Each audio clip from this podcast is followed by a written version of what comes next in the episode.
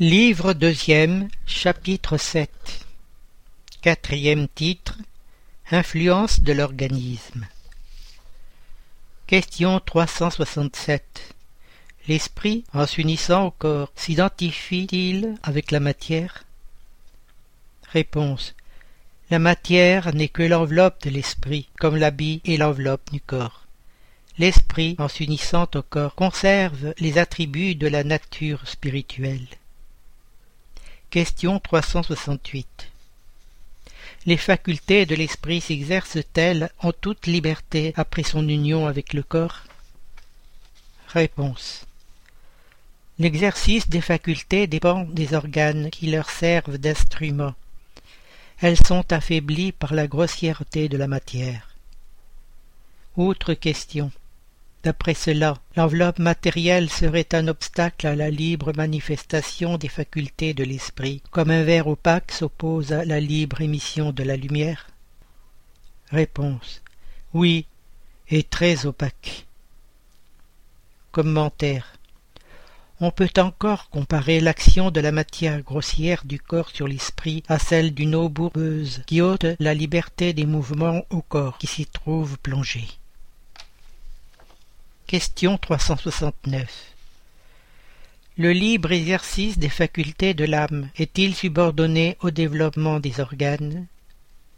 Réponse Les organes sont les instruments de la manifestation des facultés de l'âme. Cette manifestation se trouve subordonnée au développement et au degré de perfection de ces mêmes organes, comme la bonté d'un travail à la bonté de l'outil.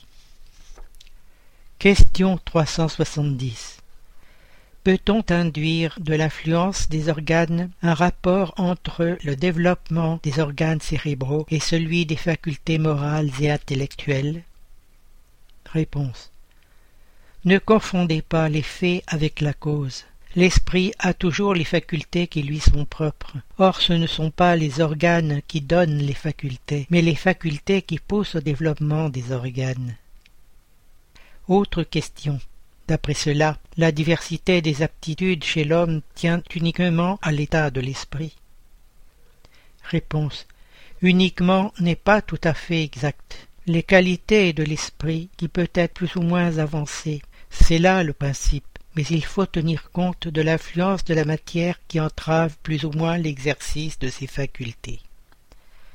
Commentaire. L'esprit, en s'incarnant, apporte certaines prédispositions, et si l'on admet pour chacune un organe correspondant dans le cerveau, le développement de ces organes sera un effet et non une cause. Si les facultés avaient leur principe dans les organes, l'homme serait une machine sans libre arbitre et sans responsabilité de ses actes. Il faudrait admettre que les plus grands génies, savants, poètes, artistes, ne sont des génies que parce que le hasard leur a donné des organes spéciaux, d'où il suit que, sans ces organes, ils n'auraient pas été des génies, et que le dernier imbécile aurait pu être un Newton, un Virgile ou un Raphaël s'il avait été pourvu de certains organes. Supposition plus absurde encore quand on l'applique aux qualités morales. Ainsi, d'après ce système, Saint Vincent de Paul, doué par la nature de tel ou tel organe, aurait pu être un scélérat, et alors il ne manquerait au plus grand scélérat qu'un organe pour être un Saint Vincent de Paul. Admettez au contraire que les organes spéciaux, si tant est qu'ils existent, sont consécutifs, qu'ils se développent par l'exercice de la faculté, comme les muscles par le mouvement, et vous n'aurez rien d'irrationnel. Prenons une comparaison triviale à force de vérité à certains signes physiognomoniques pour reconnaître l'homme adonné à la boisson.